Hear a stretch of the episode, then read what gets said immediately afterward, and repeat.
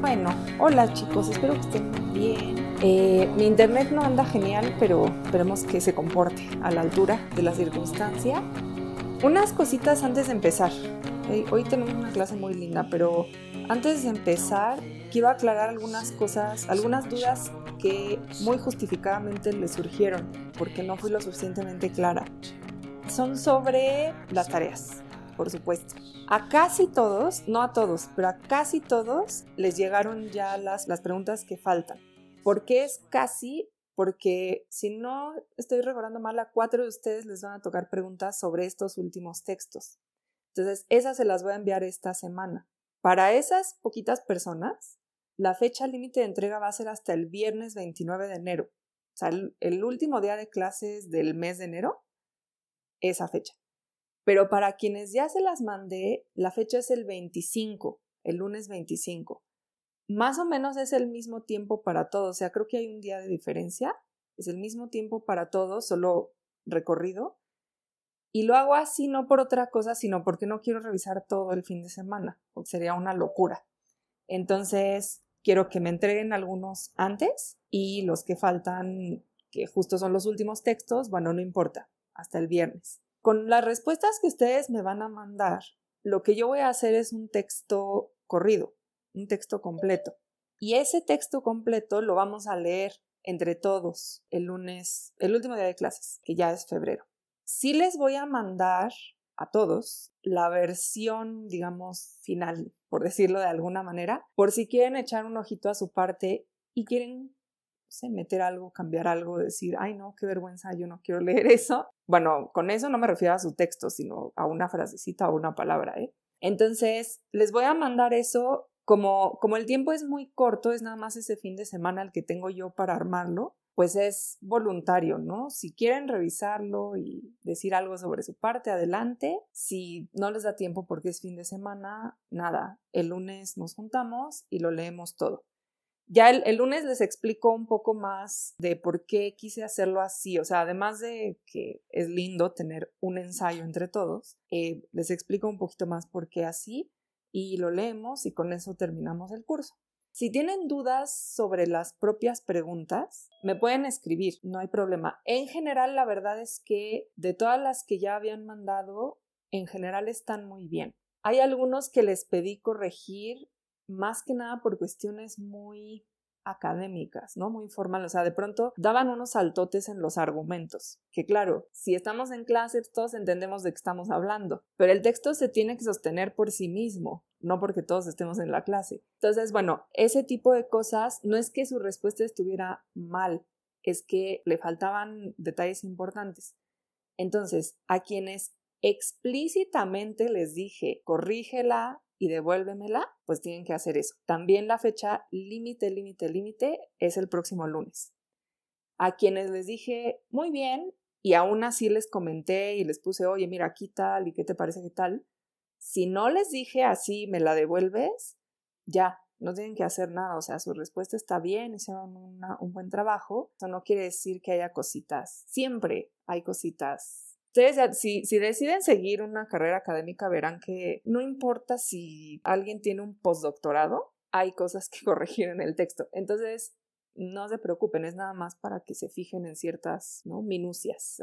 Creo que esas son como las principales dudas de eh, qué significan los comentarios, si hay que revisar o no, cuáles son las fechas de entrega y por qué hay unos que no, que todavía no las tienen. No se preocupen, esta semana las van a tener.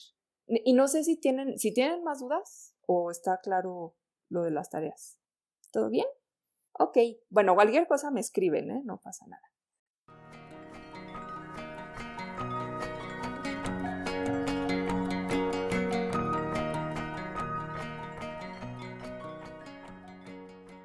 Ok, chicos, muy bien. Entonces vamos a empezar la clase de hoy. Y hoy nos toca una clase que según yo es muy linda, espero que sí, porque nos tocan dos textos que se salen como de el tipo de teoría que hemos venido leyendo hasta ahora, que a mí me gusta mucho, por algo doy un curso de éticas del cuidado, pero que al fin y al cabo tiene un tono teórico, bueno, que ya conocemos, ¿no? El tono de la teoría académica. Estos dos textos los metí porque creo que son textos que tocan directamente lo que hemos estado hablando, que están a medio camino entre una escritura bastante creativa, no, no es obviamente ficción ni poesía, ni mucho menos, pero es una escritura bastante creativa, muy personal y sin embargo con unos puntos teóricos muy fuertes.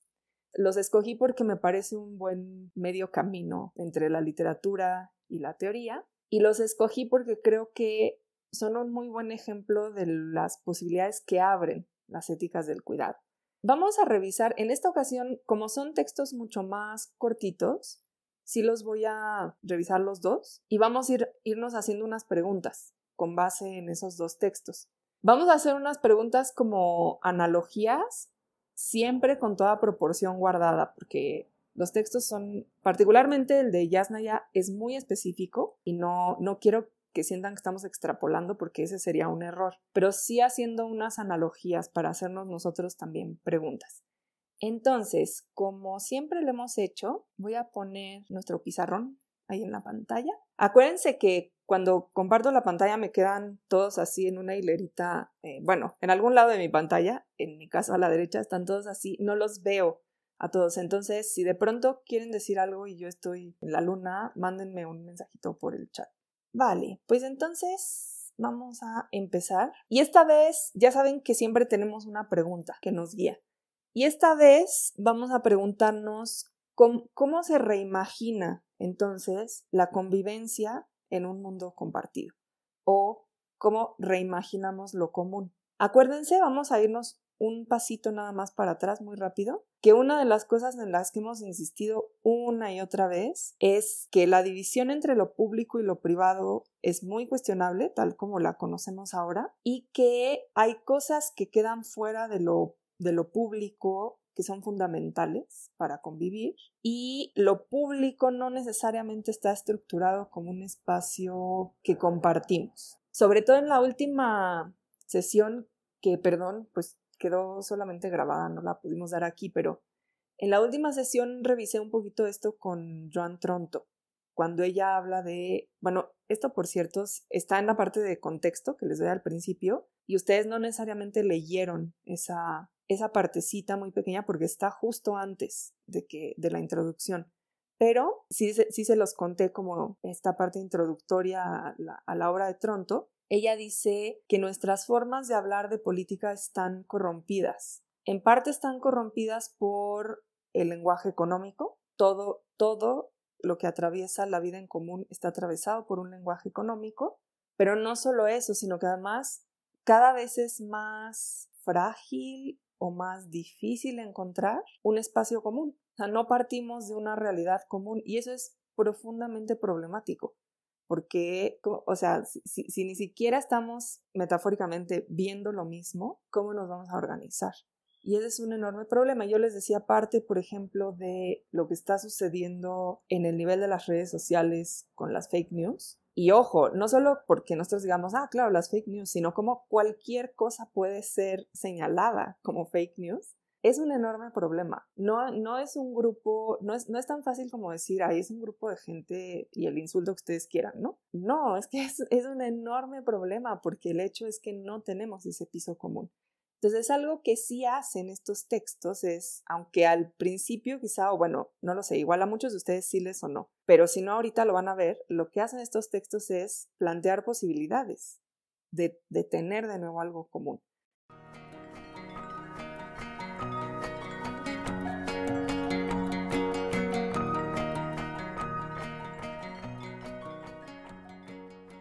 Quiero empezar primero por una pequeña advertencia, que es que sí tengan muy en cuenta que ni el texto de Yasnaya ni el texto de Cristina Rivera Garza son textos sobre ética del cuidado. O sea, ellas en ningún momento dijeron, voy a teorizar sobre la ética del cuidado y bueno, hasta donde vemos en la construcción de los textos, en el de Rivera Garza sí hay un fragmento al final donde habla específicamente de cuidados, sin mayor elaboración, es decir, no es que cite a unas autoras o habla de cuidados nada más. Y en el de ellas nada no, o sea, es, es otro tema. ¿Por qué es importante señalar esto? Bueno, no solo para que no las ubiquen dentro de este mismo campo de estudio, sino porque las éticas del cuidado no son, es decir, hay que desromantizar el cuidado. Las éticas del cuidado no son una solución. Ay, claro, todo estaba mal en el mundo hasta que descubrimos las éticas del cuidado y, ah, todo, todo lo podemos recomponer, porque es una tentación muy común en la teoría. Es muy común decir, claro, esta teoría me ilumina el mundo, es la verdad y es, todo lo que tenemos que hacer está aquí. Y si se fijan, y esto lo dice Joan Tronto muy específicamente, la ética del cuidado no son unas instrucciones, no son un, discurso que nos diga cómo nos tenemos que comportar, eh, qué tiene que hacer el Estado, qué tienen que hacer los papás, qué tienen que hacer los maestros, qué tienen que hacer los estudiantes, qué tienen que hacer los trabajadores. No, es una herramienta que nos permite poner en cuestión ciertas formas pues de convivencia muy pobre, quién sabe si se puede llamar convivencia, que hemos naturalizado, que es justo las relaciones económicas, producir y consumir. Pero esas herramientas lo que nos deben permitir es entonces imaginar otras cosas. No es que si todos nos cuidamos, que es, que es una premisa muy linda, pero no es si todos nos cuidamos todo se resuelve. Y todas las autoras, todas las que hemos leído lo dicen. La ética del cuidado no es una solución para el conflicto, es otra forma de abordar el conflicto, que puede ser menos violenta, que puede ser mucho más abierta a la diversidad, a la pluralidad, al futuro, a lo nuevo, pero no elimina el conflicto, ni es una solución así mágica, ¿no? Entonces, número uno, para que entiendan que lo que hemos estado haciendo hasta ahorita es tener herramientas. Y segundo, para que vean cómo con esas herramientas se pueden abrir ventanas muy importantes para modificar nuestras categorías y nuestros parámetros de pensamiento. Tanto el texto de Yasna Aguilar como el texto de Cristina Rivera Garza, de verdad son, son ejercicios de imaginación, en el mejor sentido de la palabra imaginación, es decir, no de fantasía, como de soñar cosas que nos encantarían, sino de construir una imagen distinta de aquella que hemos naturalizado como pues, las cosas son así. Para que no sean así tenemos que imaginar algo. ¿Se acuerdan que Joan Tronto dice no basta pensar la democracia en términos formales, como tenemos un INE, credenciales, vamos y votamos.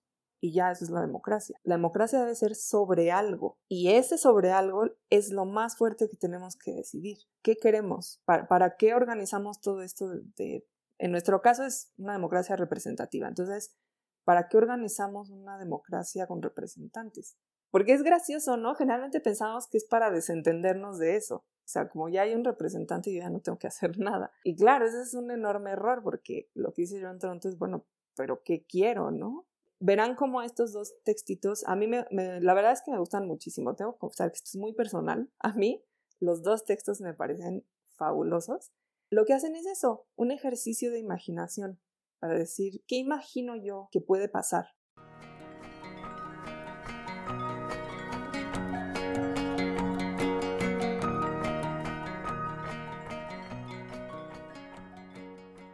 Si todo va claro hasta aquí, primero, ¿cuál es el centro de cada uno de estos textos? Y luego los vamos a ir desmenuzando para hacernos preguntas.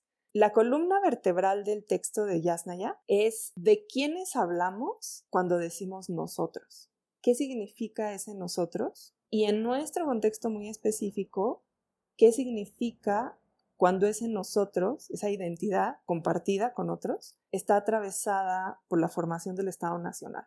Yo les voy a ir dejando así como preguntitas. De nuevo, recuerden que esto es una analogía y no una extrapolación, porque son dos situaciones perfectamente singulares y distintas. Bueno, se tocan en muchos puntos, pero son distintas. Piensen, por ejemplo, cuál es el nosotros en la universidad. ¿Quién es nosotros cuando hablamos de nosotros? ¿Cualquier universitario forma un nosotros? ¿En qué sentido? Tendría que ser en relación con la universidad, en este caso con la UNAM, porque si no ese nosotros no tiene mucho sentido. Pero ese nosotros es un solo nosotros o hay distintos nosotros. Los trabajadores son unos, los académicos son otros, los estudiantes son otros. ¿O qué nosotros estamos hablando ahí? ¿Y qué tipo de agencia tiene ese nosotros en la universidad. Es un poquito una analogía de lo que está planteando Yasna Aguilar ahí, que es un problema mucho mayor de hecho. En el caso del texto de Cristina Rivera Garza, la columna vertebral por la que está avanzando es ¿qué clase de acontecimiento es esta pandemia? O sea, ¿qué está pasando? Lo que todos nos hemos preguntado en estos meses. ¿Qué está pasando? ¿Cómo hablamos de esto que está pasando? ¿Y qué nos ha hecho ¿Qué nos ha obligado a notar que tiene una naturaleza material, particularmente en términos del cuerpo, de las casas y del trabajo? Y cómo eso que se ha, e, ella utiliza una palabra muy linda que es rematerializar. Entonces, cómo eso que se ha rematerializado nos, nos hace plantearnos preguntas sobre las relaciones que tenemos. Entonces, fíjense cómo están atravesados muchos temas que hemos tocado, ¿no? La identidad, ¿qué es, qué es yo? ¿Se acuerdan, no? Aquello, si me reconoce alguien más, si alguien más me dice estoy aquí, si digo, ah, entonces yo estoy acá. Entonces yo, yo soy este que está acá, ¿no? Entonces, identidad, cuerpo, espacio privado y o, las dos cosas, doméstico, relaciones y posibilidad de sostener esos espacios privados y domésticos, esos cuerpos y esas relaciones. Todo esto, aunque ellas no hayan partido ni estén pretendiendo hacer teoría sobre el cuidado, está atravesado en los dos.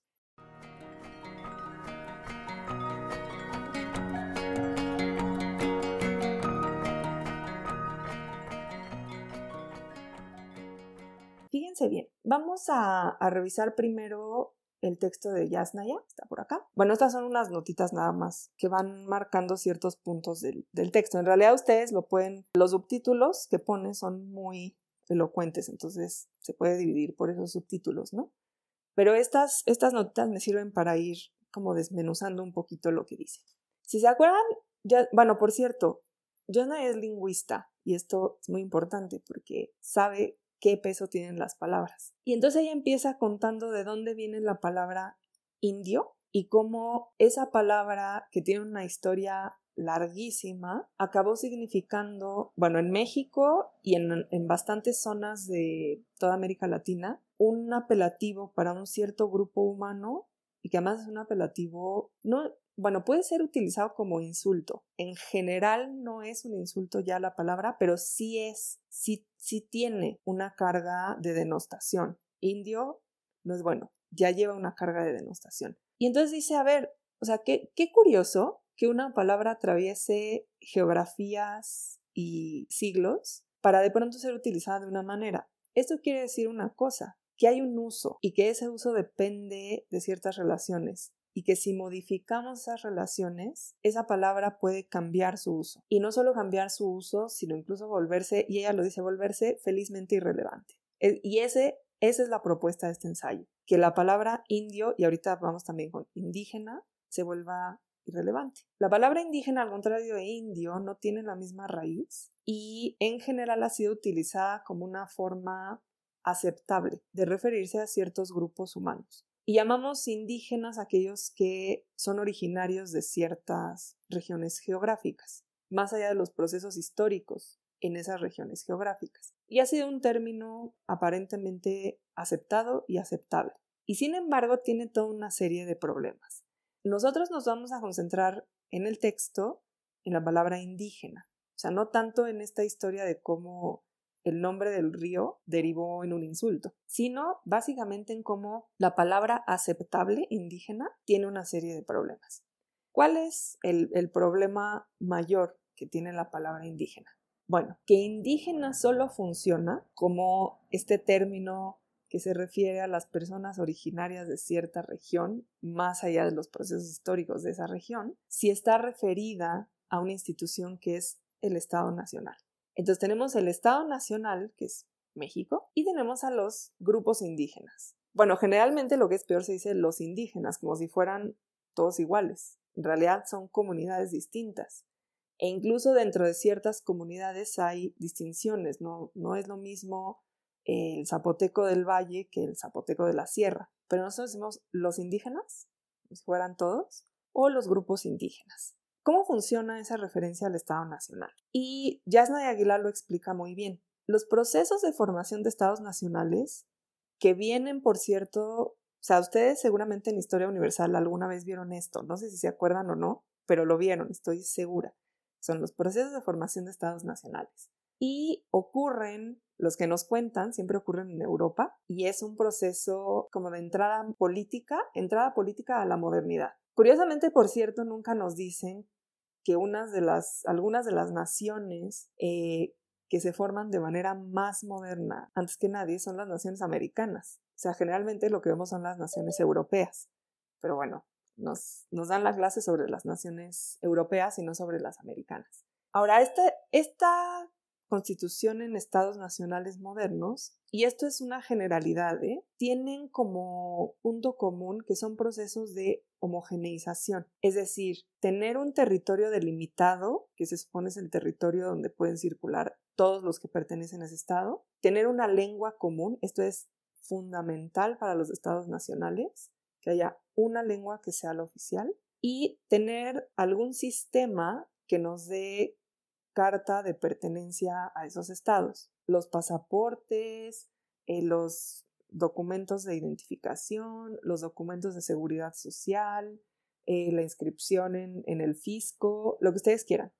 Hay un sistema que permite decir esta persona pertenece a este territorio con esta lengua común que está manejada por una serie de instituciones estatales que tienen funciones de gobierno. Y lo que dice Yasna Aguilar es, ese es un proceso, en primer lugar, muy nuevo. O sea, el cosmos no se creó con estados nacionales. No hubo un Big Bang y entonces estados nacionales. Es un proceso muy nuevo, lo cual quiere decir es histórico, es reciente y lo podemos poner en cuestión. Y en segundo lugar, no solo es muy nuevo, sino que ese mismo proceso de creación de, de estados nacionales, como proceso homogeneizante, lo que hizo fue borrar identidades no estatales, sino nacionales. Es decir, grupos que tenían ciertas organizaciones comunitarias, lo dije mal, porque comunitario es ya un cierto tipo de organización. Ciertas organizaciones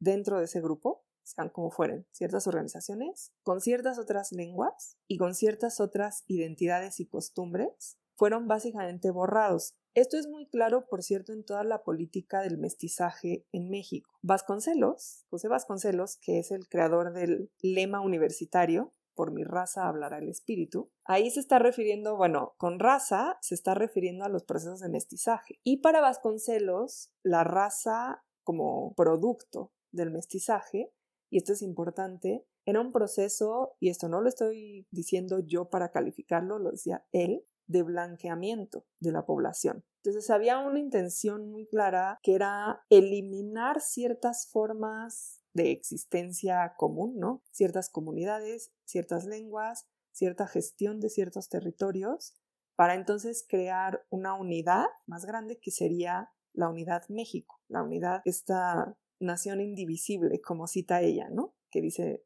bueno, ella cita la Constitución y en la Constitución México está concebido como una nación indivisible. Y ese proceso fue un proceso en el que intencionadamente mediante procesos, perdón, mediante programas de salud, programas de educación, programas de, de, justicia, se fue eliminando, a veces de manera profundamente violenta, otras formas de convivencia. Entonces, lo que dice Yasna Aguilar es, creo que nos convendría empezar a preguntarnos si puede haber otras formas de decir nosotros que no sean estas formas donde se pierde, se pierde toda una, toda una cosmovisión. No me encanta esa palabra porque a veces suena como muy etérea, pero es, es una palabra fuerte en realidad, ¿no? Es cómo se entiende el mundo y cómo actúa uno sobre el mundo.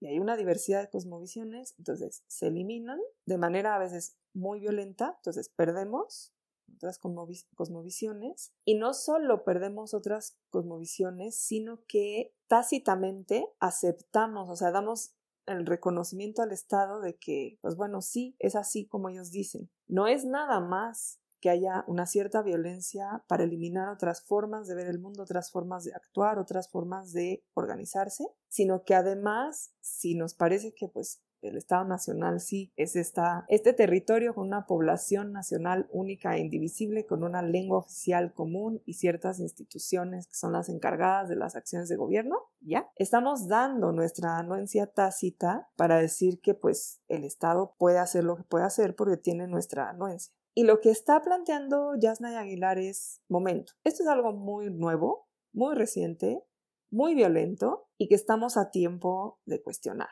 Y no es nada más, o sea, no es un señalamiento como para decir el Estado es malo y hace todo mal, porque una de las cosas que va desmenuzando ella es como hay una legislación muy interesante que acepta ciertas formas de trato, en particular con lo que llamamos grupos indígenas, esa legislación está bien hecha, por cierto, no crean que es una porquería ni nada así, es una legislación bien hecha, pero lo que no hay es el reconocimiento de esos grupos indígenas como actores en esas decisiones. Entonces, el Estado parece que le concede a los grupos indígenas un, reconocimiento.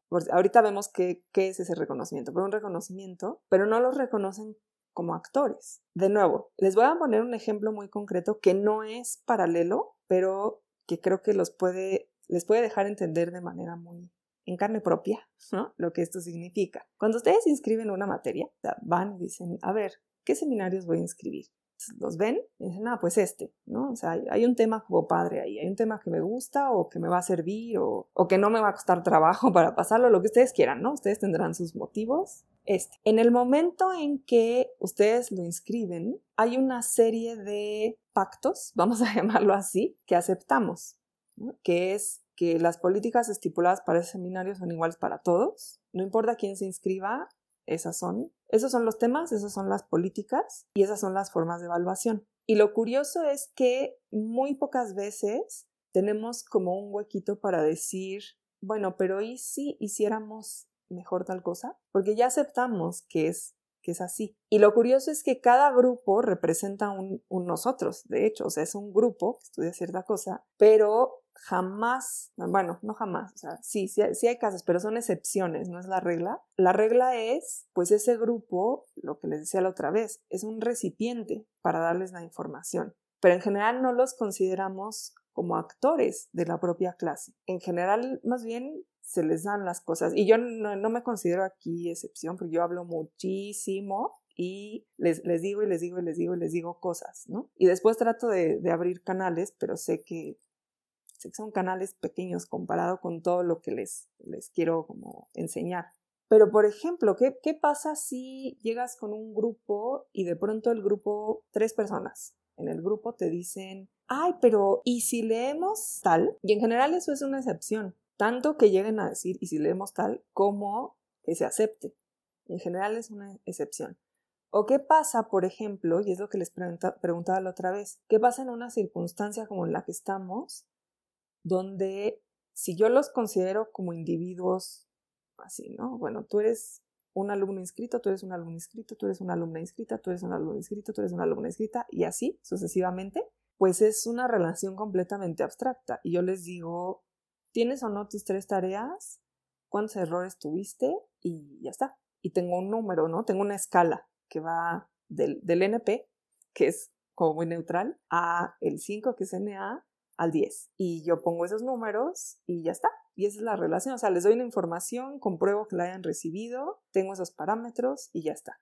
Pero el hecho es que entonces yo ni los considero como agentes, ni considero todas las particularidades de los casos. Y en la situación en la que estamos ahorita, debería ser siempre, pero en la situación en la que estamos ahora, es todavía más marcado. Pensar que tenemos que avanzar porque tenemos que avanzar y ya, porque tienen que avanzar y sacar los créditos y ya, en lugar de pensar qué es lo que podemos hacer ahora para formar grupos. Y es, es una pregunta muy difícil, ¿eh? Em, bueno, yo les dije por ahí en, la grabación pasada, si de coméntenlo tal, nadie se atrevió, hubo un silencio así, es, este, sepulcral, nadie dijo nada. Y es una pregunta muy difícil, o sea, ¿cómo hacemos para que todos ustedes sean actores, sean autónomos, sean iguales? O sea, ¿cómo tenemos unas normas comunes, pero al mismo tiempo que sean cada uno de ustedes?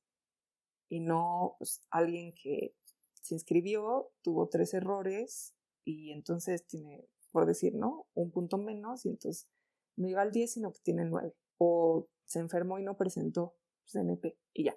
¿Cómo hacemos para organizar eso? Es una pregunta fuerte. Entonces, de nuevo, esta es una analogía así muy pequeñita que no tiene las dimensiones de lo que está analizando Yasnaya Aguilar, pero fíjense ahí, ¿qué, ¿qué es lo que hace que ustedes en este grupo sean nosotros? Una institución, así, un trámite en una institución. Por lo pronto, su nosotros es un trámite en una institución.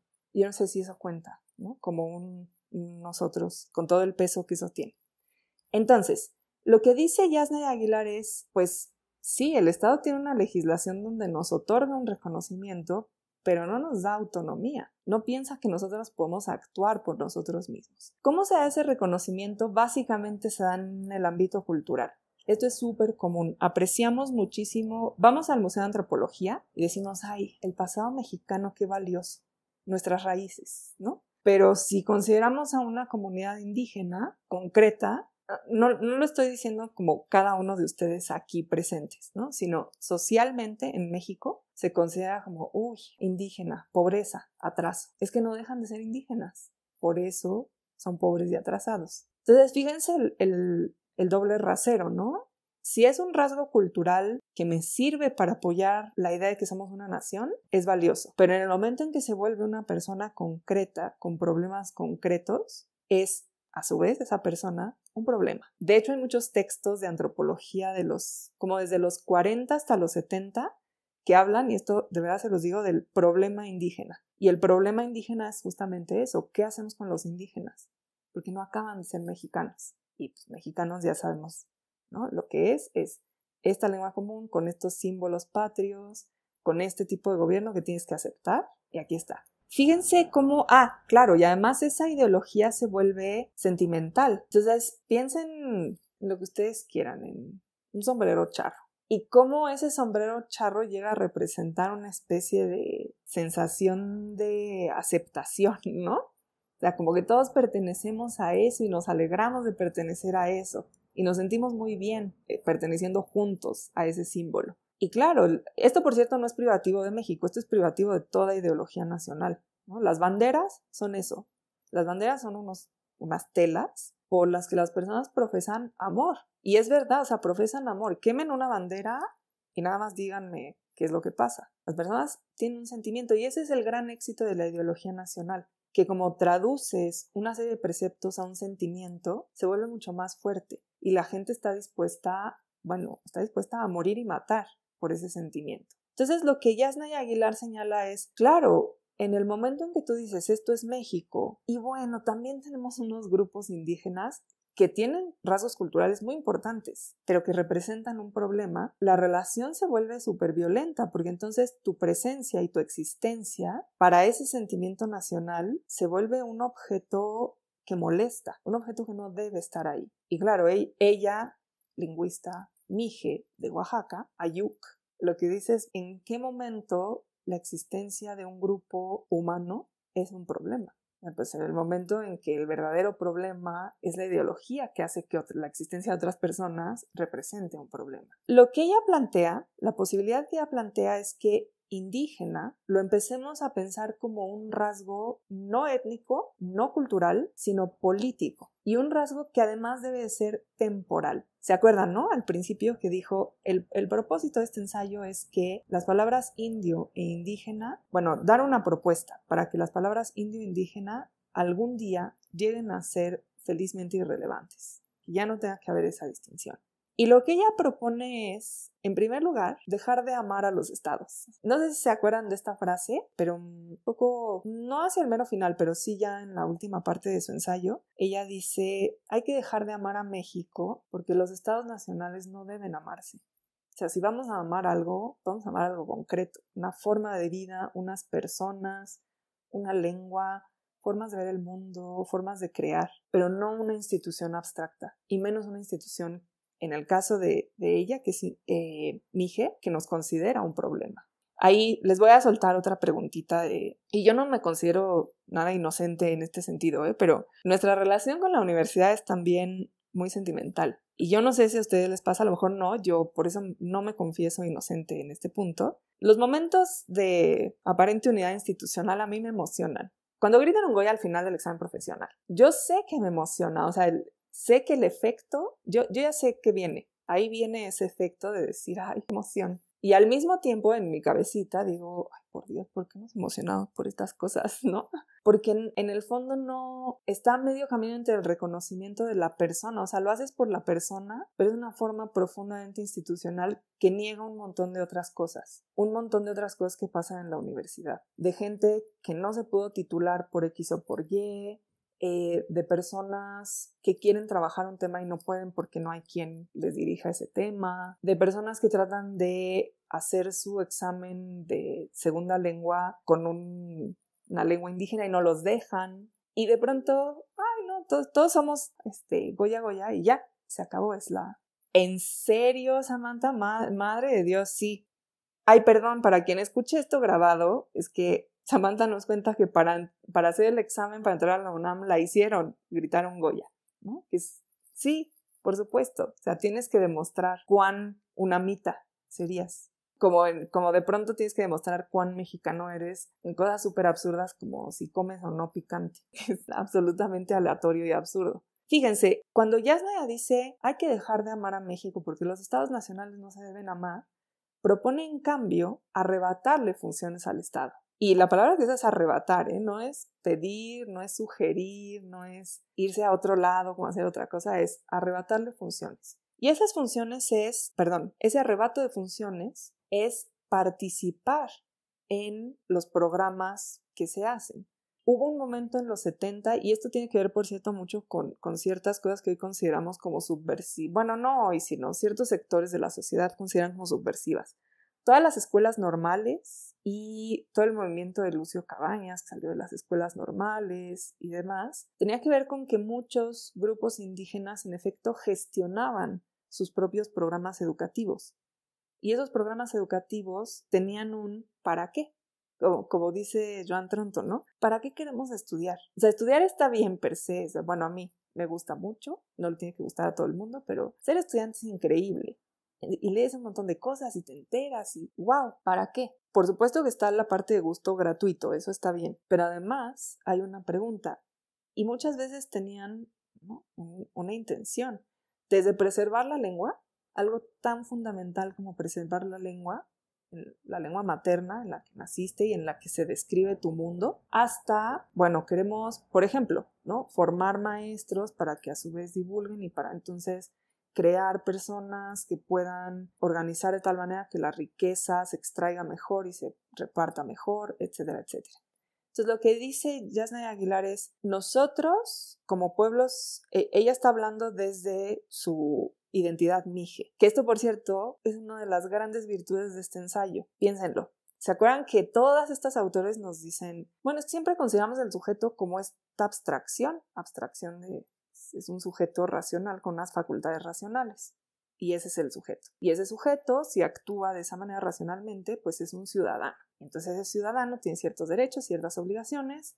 Todos somos ese ciudadano, siempre y cuando cumplamos nuestras obligaciones, sigamos teniendo derechos. Y ya está, ese es el mundo y así nos organizamos. Y todas las autoras dicen, ese ciudadano existe. O es un hombre blanco en algún lugar muy privilegiado, o no existe. Un ciudadano no existe, o sea, lo que existe son personas concretas, con cuerpo, con identidad, con una forma de ver el mundo y en determinada situación. Y la academia, en general, privilegia ese sujeto abstracto. Esto lo dice eh, Benveniste, Benveniste en un texto muy lindo sobre la enunciación. Dice, el texto científico aspira a la irrelevancia del sujeto. O sea, una afirmación se tiene que sostener, la diga quien la diga, así de sencillo. La diga quien la diga se tiene que sostener. Ojo, esto no es un, error así fundamental. Las matemáticas funcionan porque son así. Si, si, no, no funcionarían. Si cada quien se pone de acuerdo en cuáles son los números naturales y cómo se suman, pues nada más no hay forma, ¿no? Entonces, no es un error. Pero lo cierto es que cuando hablamos en el terreno ético y político, las cosas no funcionan así. Y sin embargo, la academia nos lo pide. Nos pide que nos convirtamos en ese sujeto tan, tan, tan, tan cumplidamente racional que se vuelve irrelevante, porque lo que se sostiene es la afirmación, no tú. Y algo que es fabuloso de muchas escritoras, pero en nuestro caso de Yasna Aguilar y de Cristina Rivera Garza, es que siempre hablan desde su condición. Y ella escribe este texto no como un sujeto académico abstracto, la escribe desde su experiencia concreta, que es haber nacido y vivido en Oaxaca, en una comunidad mije, con la lengua ayú y haber sido obligada, por ejemplo, a aprender matemáticas en español sin saber español y haber sido obligada a hacer sus estudios profesionales en español porque básicamente le estaba impedido hacerlos en ayú. Entonces, lo que ella está diciendo es, bueno, mi propuesta es, no vamos a pensar en pedirle al Estado que nos incluya, porque hay una legislación y está bien escrita y demás, pero ese es un otorgamiento, no nos están reconociendo que somos agentes, que tenemos autonomía. Entonces, si el Estado nos está diciendo, porque eso es lo que dicen los estados, no se preocupen, yo les voy a dar seguridad, nada más ustedes acepten que, que yo soy el que gobierno y tengo el monopolio de la violencia, y ese es el pacto, lo que ella dice es, pues nosotros no lo vamos a aceptar y no lo vamos a aceptar y lo que queremos es participar en los programas educativos, de salud, de justicia, y que a veces nosotros los separamos así, pero son lo mismo. Por ejemplo, la pervivencia de las lenguas originarias tiene un papel fundamental en los sistemas de salud. Si tú no tienes una persona que hable la misma lengua, ¿cómo vas a entender qué le duele? ¿Cómo vas a diagnosticar algo si no tienes una lengua común? Si tú vas a ejercer justicia, ¿cómo la vas a ejercer sin un traductor? Y esto es muy común, ¿eh? es un problema enorme. O sea, muchísima gente encarcelada sin, sin pruebas, sin juicio, sin nada, porque no hay un traductor a la lengua indígena correspondiente. Fíjense cómo un problema que parece lingüístico es un problema de justicia o es un problema de salud, o como un problema que parece abstracto como ¿De qué se trata la educación superior? Es muy concreto dependiendo a quién le preguntas. ¿Para qué quieres estudiar en la universidad? Porque es lo que sigue, porque muchos llegamos así, ¿no es cierto? Porque pues va a la secundaria, luego la prepa y luego la universidad. O porque queremos formar grupos para algo. La propuesta de Yasnaya, y por eso se llama así, es no un Estado con nosotros, sino un nosotros sin Estado. El problema, el enorme problema es que nuestra imaginación ella dice, ha sido cooptada. O sea, como que el Estado la ha comprado, ¿no? Nos ha dicho, es la realidad, nosotros somos México, somos mexicanos, así funcionamos. E incluso llegamos a aceptar, es, impresionante lo que llegamos a aceptar con esas ideas, ¿no? Aceptamos que, bueno, sí, hay, un montón de corrupción en México, pero, pero pues México también, y terrible, por cierto, es su hospitalidad y sus playas. Y como que parece que entonces, pues está bien, ¿no? Si hay hospitalidad de playa, pues bueno, ya la corrupción es menor. Entonces aceptamos una serie de cosas muy impresionantes. Y lo que dice Yasna es que necesitamos hacer un enorme ejercicio de imaginación. Si le vamos a arrebatar al Estado sus funciones, vamos a tener que hablar de qué es un territorio, porque entonces ya no es ese mapita con unas fronteras donde si te metes o tienes un permiso o te echamos o te hacemos la guerra. Un territorio es el lugar donde habitas y que te sostiene. ¿Y cómo te sostiene? Pues porque trabajas en él, pero ¿cómo trabajas? ¿Qué puedes sacar de ese territorio? ¿Qué hay en otros territorios y cómo lo intercambias? Si te sostiene, entonces te tienen que preocupar los cuerpos de las personas, perdón, ahí está, los cuerpos de las personas que habitan en ese territorio. Si te importan esos cuerpos, te importa que se expresen, y te importa su lengua, y te importa si algo les duele o no, y te importa su salud. Y esto no quiere decir, y esto es importante, ella lo dice, ¿no? A la gente le asusta mucho esto y le asusta la supuesta balcanización que esto eh, generaría. Si alguien no sabe qué es balcanización, se refiere la antigua Yugoslavia. Ustedes no les tocó esto porque son mucho más jovencitos, pero a muchos nos tocó siendo muy, muy, muy chiquitos. Fue la guerra civil, de alguna manera, en la antigua Yugoslavia. En Yugoslavia se había formado un Estado nacional de una forma muy violenta, muy inteligente y muy violenta. Entonces el, gran gobernante que ideó esto junto con obviamente todo un partido fue Tito, así se llamaba. Tito de Yugoslavia y había formado este Estado nacional. Entonces en los años 90 se desata una guerra brutal, una guerra absolutamente brutal, donde una serie de grupos se enfrentan, donde hay limpieza étnica muy clara, y no solo porque después haya comprobado, sino porque la vimos, la vimos en vivo, fue una cosa brutal. Y esto se separa de una manera absolutamente violenta y se forman toda una serie de estados nuevos, ¿no? Montenegro, Serbia, Croacia, se dividen, se dividen un poco también, no tanto en la autonomía, sino en el odio, ¿no? En el odio mutuo. Entonces, claro, cuando las comunidades indígenas dicen queremos autonomía, el, intelectual mexicano liberal dice ¡Ah! balcanización, ¿no? Y lo que Yasna dice es, no, no, tiene que ver con, con, una balcanización, tiene que ver con que todos somos originarios del lugar, en cierto sentido, ¿no? O sea, indígena tiene esta connotación porque esa connotación se la da el Estado. Pero todos somos originarios de un lugar y tenemos que empezar a preguntarnos qué pasa con los recursos de ese lugar, quién lo habita y cómo nos organizamos. Para nosotros que vivimos en, la ciudad es es una pregunta muy difícil, ¿eh? porque no es lo mismo. No es lo mismo porque la ciudad, de hecho, está hecha a base de estas unidades cerradas, ¿no? Los individuos, las casas, comunidades cerradas, las familias, pero huimos y por razones comprensibles, huimos, por ejemplo, de las juntas de vecinos, ¿no? Porque ¿quién quiere ir a una junta de vecinos a ese horror? Pero el problema es que aquí está la cosa, el problema no son los vecinos, el problema es esa estructura, donde son como burbujas que si tienen que em, convivir con otros, pues es por medio de un sistema ajeno, pero no por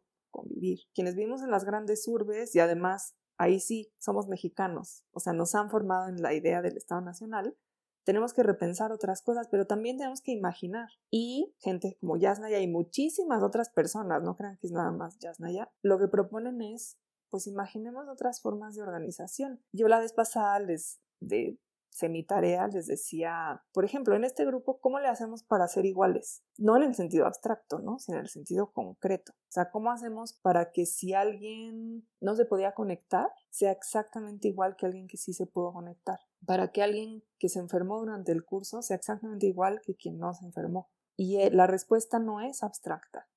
La respuesta no es, le ponemos a todos ocho y ya, ¿no? Sería muy sencillo.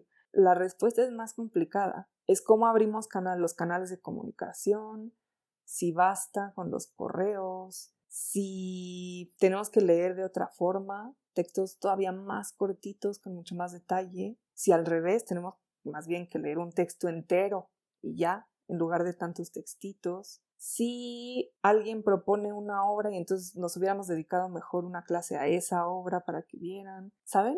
Hay muchas cosas que preguntar, pero son cosas concretas y son difíciles. ¿Y por qué nuestra imaginación a veces nunca es poca? Nuestra imaginación tiene mucha potencia, pero a veces está constreñida a las circunstancias y las circunstancias aquí, y yo se los decía, y perdón, pero esto sí es algo que sostengo, nuestra imaginación aquí sí está cooptada y está cooptada por el la UNAM no se detiene, porque esa frase ha sido súper perversa en todos estos meses porque ha obligado a alumnos a hacer lo que sea con tal de pasar, a estudiantes que tienen que dejar carreras enteras porque no hay forma en que la UNAM los ayude, a profesores que han tenido que hacer malabares increíbles para seguir dando clase, profesores que por cierto están en situaciones súper precarias y también a una serie de convivencias, como dice Rivera Garza, ¿no? Una, una especie de convivencia como estructuralmente forzada, te conectas y no entendemos la mitad de lo que ocurre en este espacio porque nos cuesta mucho trabajo, no es lo mismo, pero te conectas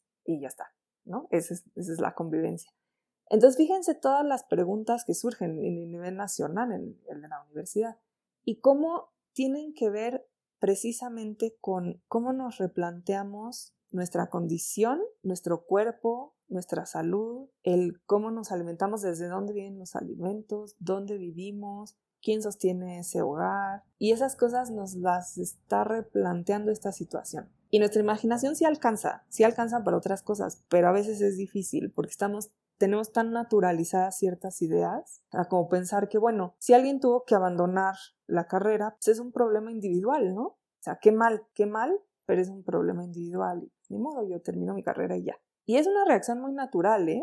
Una reacción muy natural porque estamos educados así. Pero si tratamos de cambiar un poquito el paradigma, tenemos en plural un problema si alguien se va, porque entonces no estamos formando grupos. Y entonces algo está mal en nuestras formas de educación superior que pensamos que con que un individuo vaya más o menos bien, lo estamos haciendo bien. Y ahí hay un problema. O a menos que la educación sea para que ese individuo se sienta bien. pero creo que la educación pública no debería hacer eso. Entonces, fíjense cómo ahí hay muchas cositas, ¿no? ¿Hasta aquí vamos bien? ¿Seguros, seguras? Ok. Gracias. Gracias.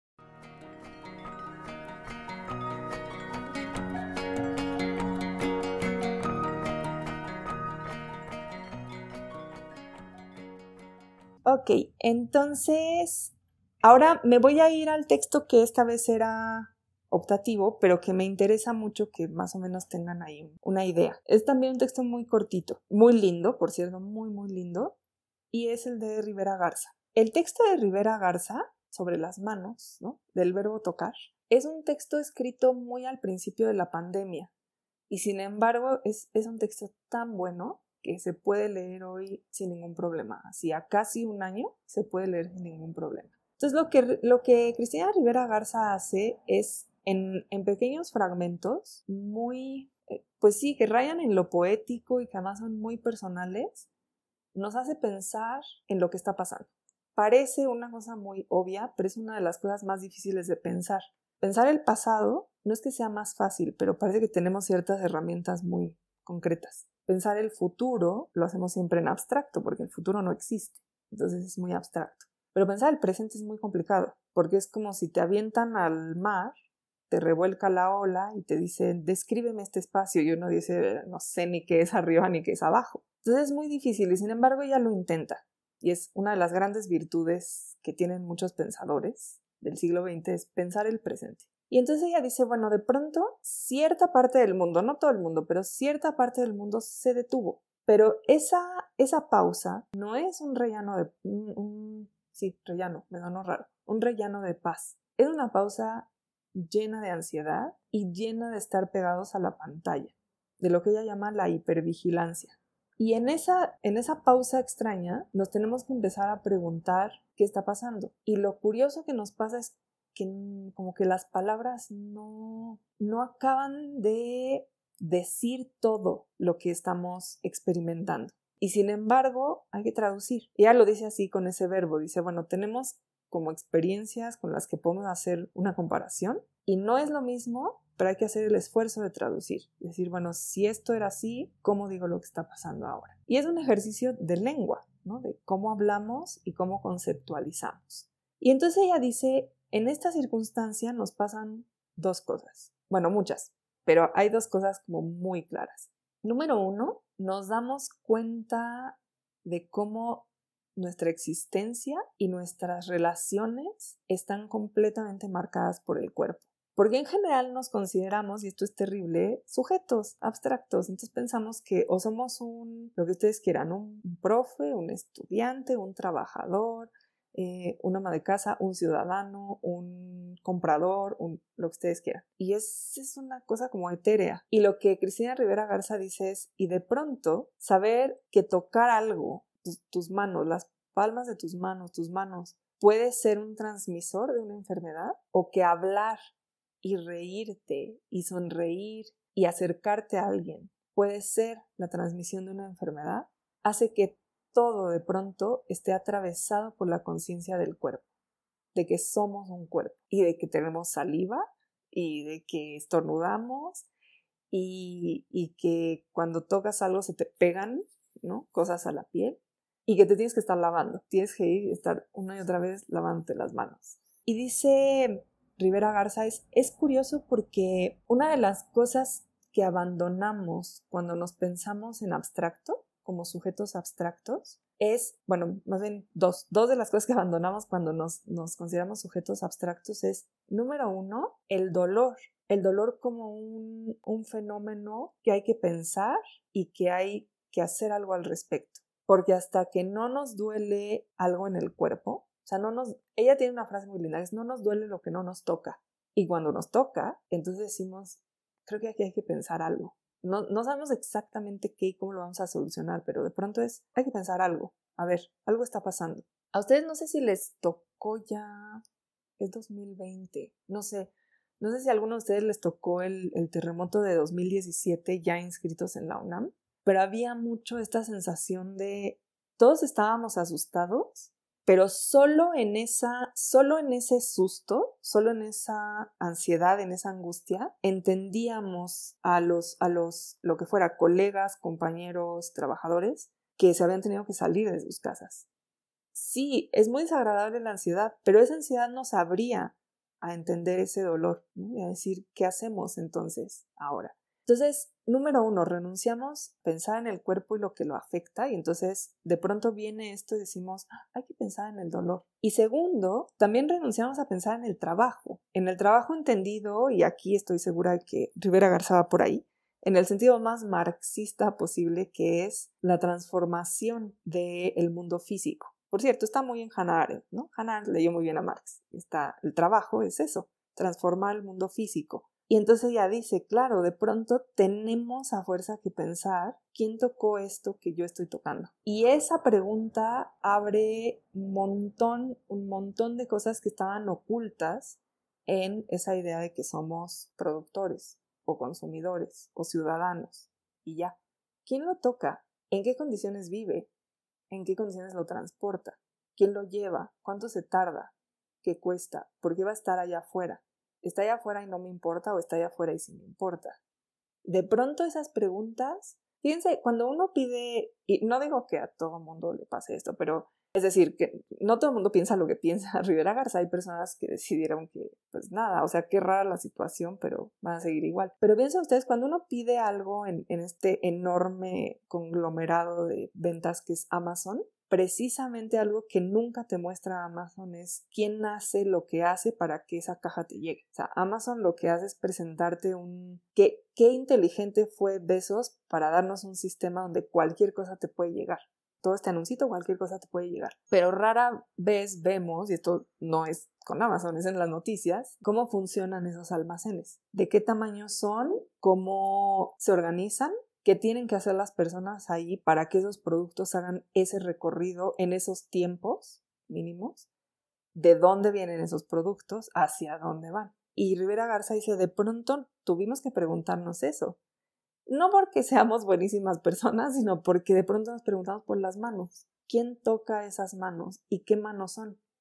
No sé si se acuerdan de este, ay, claro, es que es la optativa, no sé si alguien lo leyó, pero hay un pasaje muy lindo donde se refiere a un libro de una antropóloga que estudia la cosecha de un hongo muy raro en, Japón. Se ha ido reduciendo el territorio por, por los procesos capitalistas, pero a la vez se va haciendo cada vez más valioso el hongo, entonces sigue recogiendo. Hay un fenómeno muy, muy capitalista. Y entonces a lo largo del libro la autora se va encontrando con manos, distintas manos, ¿no? Las manos que lo recogen, las manos que lo empacan, las manos que lo transportan, las manos de los aduaneros, las manos que lo cocinan. Y entonces Rivera Garza tiene un pasaje muy lindo donde dice, las manos que sí conocen ponerse crema o no, las manos que son viejas, las manos que son pequeñas, las manos... Y todas esas manos, obvio, son personas y son personas concretas. Por eso las manos son distintas, porque son personas concretas. Y de pronto esta pausa nos ha obligado a pensar, ¿quién toca lo que yo toco? ¿Y qué quiere decir tocar? Porque tocar también es un acto de cariño. Entonces, ¿qué quiere decir tocar para nosotros y nuestras relaciones? Y lo segundo que hemos redescubierto cuando eso ha sido posible es la casa. O sea, de pronto descubrir que la casa es algo más que el lugar donde llegas a dormir en la noche. Y esto, ojo, no significa, no sé, que haya una necesidad de remodelación o algo así. O sea, no, no, no va por el lado como superfluo.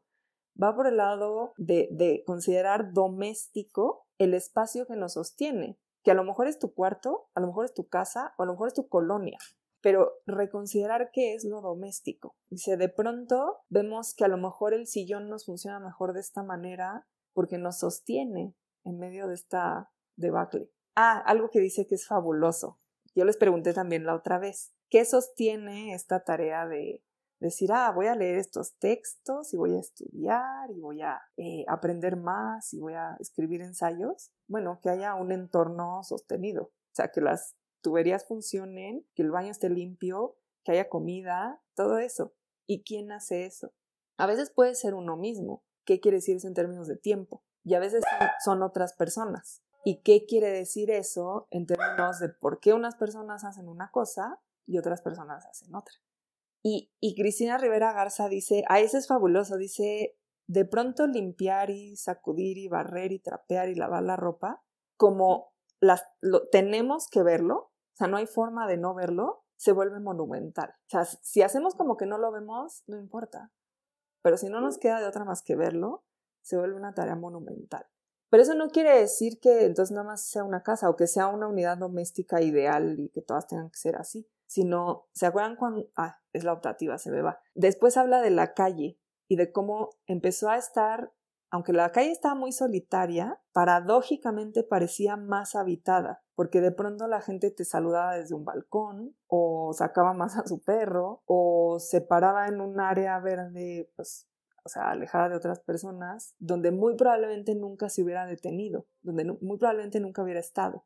Y es, eso es muy lindo en, en Rivera Garza, ese de pronto lo doméstico era la calle, porque ahí, ahí es donde sostenía cierta coherencia, donde saludabas, donde decías, bueno, aquí estoy en el mundo, no me estoy volviendo loca frente a la computadora. Y fíjense, son dos de las cosas que más hemos tocado aquí, el cuerpo y el hogar, y qué significa cada uno y qué significa en términos de interdependencia. Entonces lo que ella dice es, de pronto en esta situación hay una especie de disonancia. La producción a rajatabla de tenemos que ustedes tienen que cumplir sus créditos. Pandemia, no pandemia, enfermedad, no enfermedad, eh, economía, no economía, cumplan sus créditos. Eso es lo que nos dice la universidad. No hay que detenerse, cumplan los créditos. Pero hay una disonancia entre eso y saber que a muchos nos cuesta trabajo que, tienes que trabajar más en la pantalla, que no retienes igual, o bueno, a lo mejor alguien le va al, revés, también puede ser un descubrimiento, ¿no? De pronto dijeron, ah, nunca había hecho todo en la pantalla, qué bien. Pero que si puedes o no salir, que si sales para qué es, que quién sale en la casa, eh, que si ya todos salimos y dio igual, cuál es la certeza o la incertidumbre en la que estamos viviendo, eh, qué pasa en la calle, qué pasa con nuestras relaciones, qué pasa con los grupos como este porque todavía otros grupos que tuve se habían visto como grupo antes de que esto pasara, pero ustedes ya no. Ustedes son un grupo que se creó en este entorno virtual y que así ha pasado por las materias. ¿En qué sentido son grupos? Y todo esto, dice Rivera Garza, nos obliga, o sea, esa, disonancia constante nos obliga de pronto a ver cosas que habíamos obviado y que tenemos que reimaginar. Y dice algo muy bonito que es, no es que la pandemia sea una lección moral, en el sentido de moralina. No es que entonces, eh, ustedes lo han visto en redes sociales, ah, esta pandemia nos tiene que enseñar a ser más solidarios.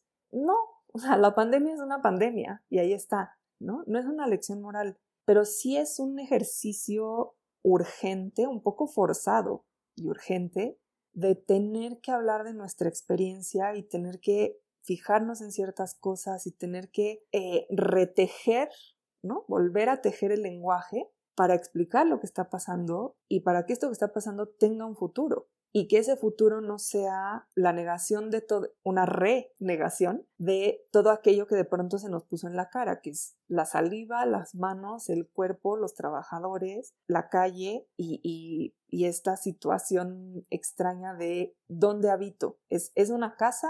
¿Es solo mi habitación? ¿Es en realidad una cosa más grande? ¿Puedo o no puedo salir de ella? ¿Es, es como una cárcel o es como un escape? ¿Qué es? Y ella dice, si, si no reflexionamos sobre esa experiencia, no hay una apertura a lo que ella llama futuridad.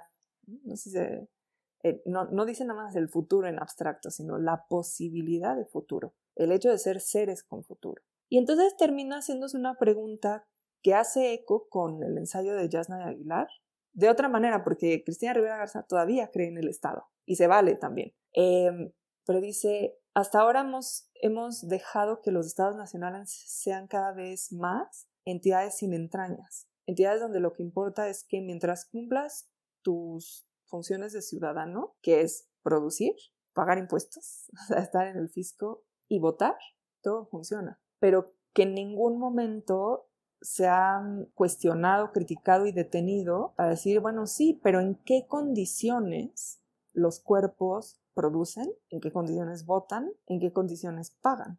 Y eso tiene que ver con otras dimensiones que de pronto están en nuestra cara y no las podemos evitar. Y lo que ella se pregunta es, ¿podría haber entonces un estado con entrañas? O sea, un estado al que realmente le importaban esos cuerpos Y al final dice algo súper interesante que es, por ejemplo, el problema entre México y Estados Unidos. Ella vive, ella es mexicana, estudió su posgrado en Houston y se quedó a vivir en Houston. Nunca ha dejado ni de escribir en español ni de escribir sobre México. De hecho, es lo que da ya, literatura latinoamericana y mexicana. Pero se quedó en, en esa universidad y entonces, bueno, está en la frontera. Y lo que ella dice es, aquí en la frontera entre México y Estados Unidos, el problema migratorio es exactamente el mismo problema que el problema de un sistema universal de salud. Y por ejemplo, nosotros lo concebimos separado, o sea, nosotros decimos, ay, los, los gringos, qué horror que no tienen sistema de salud, ¿no? Y ya. Y por otro lado, completamente ajeno, decimos, ay, los migrantes. En la frontera con Estados Unidos y también para atravesar México, ay, la situación de los migrantes. Y en ningún momento se nos ocurre que ese es el problema de sostener el cuerpo de quien produce los alimentos y los objetos. Y es un mismo problema. Y ella al final lo dice, eso es fabuloso. Y ese, ese final es donde habla de cuidado. Dice, si nos empezamos a preguntar por lo que está pasando, nos vamos a tener que preguntar si el estado, no en abstracto, sino el estado pensado desde esta experiencia, nos puede servir para cuidar esos cuerpos tan frágiles que somos y para cuidar esos cuerpos tan frágiles que somos para que haya un futuro, donde lo doméstico no es ya nada más la cocina, sino incluso la Tierra, el planeta Tierra, es ese territorio que nos sostiene. Fíjense cómo aquí hay otra, podemos hacer otra analogía hacia a un territorio muy nuestro y pequeñito, con toda proporción guardada, que es los, los desiertos alimentarios en la UNAM. O sea, en la UNAM los estudiantes tienen muy pocas posibilidades para poder estar ahí y, alimentarse de una manera decente. Es muy interesante cómo no es un tema, jamás ha sido un tema, porque es un problema individual, o sea, se considera un problema individual. Y es muy interesante pensar en estos términos. Entonces, puede haber una universidad con entrañas a la que realmente le importe que si estamos ahí todos juntos, hay que sostener esa fragilidad y aprender dentro de esa fragilidad o no importa y es un tema abstracto y pues cada quien se las arregle como pueda y ya está. Son preguntas muy difíciles, yo obviamente confieso que no tengo respuestas concretas, que intento hacer ejercicios de cosas distintas, pero nada más. Pero creo que ahí queda muy claro también creo que queda muy claro que es en la literatura, o sea, en la escritura creativa, donde la imaginación puede tener este ejercicio. A lo mejor en el caso de Yasna Aguilar y de Cristina Rivera Garza es una cosa muy ensayística, que no deja de ser literatura, pero es muy ensayística. Pero creo que el, el replanteamiento de relaciones, de cuerpos, de espacios privados y públicos, de espacios domésticos, de sostenimiento de la vida, si queremos disparar la imaginación, pues es en la literatura y en cómo contamos las historias y en con esas historias qué podemos hacer con nuestra experiencia. Entonces, vamos por ahí con estos textos. ¿Hasta aquí vamos bien, chicos?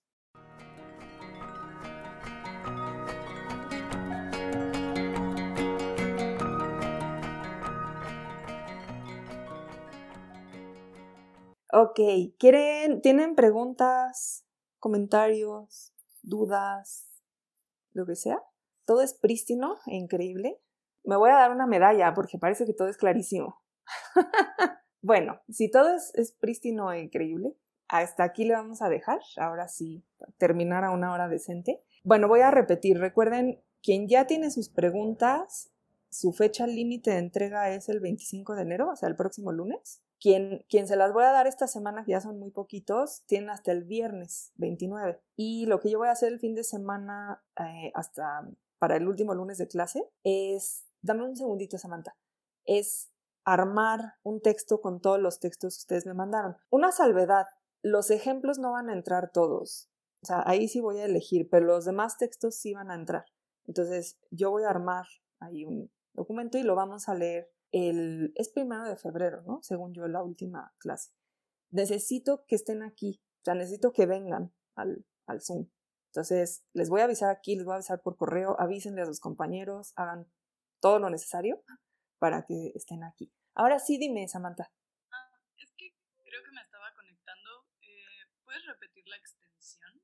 Ahí, ojo, es igualito que las demás, es una cuartilla. Entiendo muy bien el temor de pasarse, porque ahí es donde dirían está lo más, está lo más sabroso de hacer el análisis, pero intenten que sea una cuartilla. El, el, ejemplo que yo les, más bien, el texto que yo les pongo como ejemplo es el, el párrafo con el que abre Carol Gilligan. Ese párrafo es fantástico porque lo que hace es, describe un diálogo dramático en la obra de, la obra de teatro El Jardín de los Cerezos y dice, aquí tenemos dos personajes, este representa, bueno, no representa, más bien, este le está diciendo al otro, eh, le está dando una respuesta desde su perspectiva del mundo y esta le está contestando que esa perspectiva puede ser muy, te puede aterrorizar.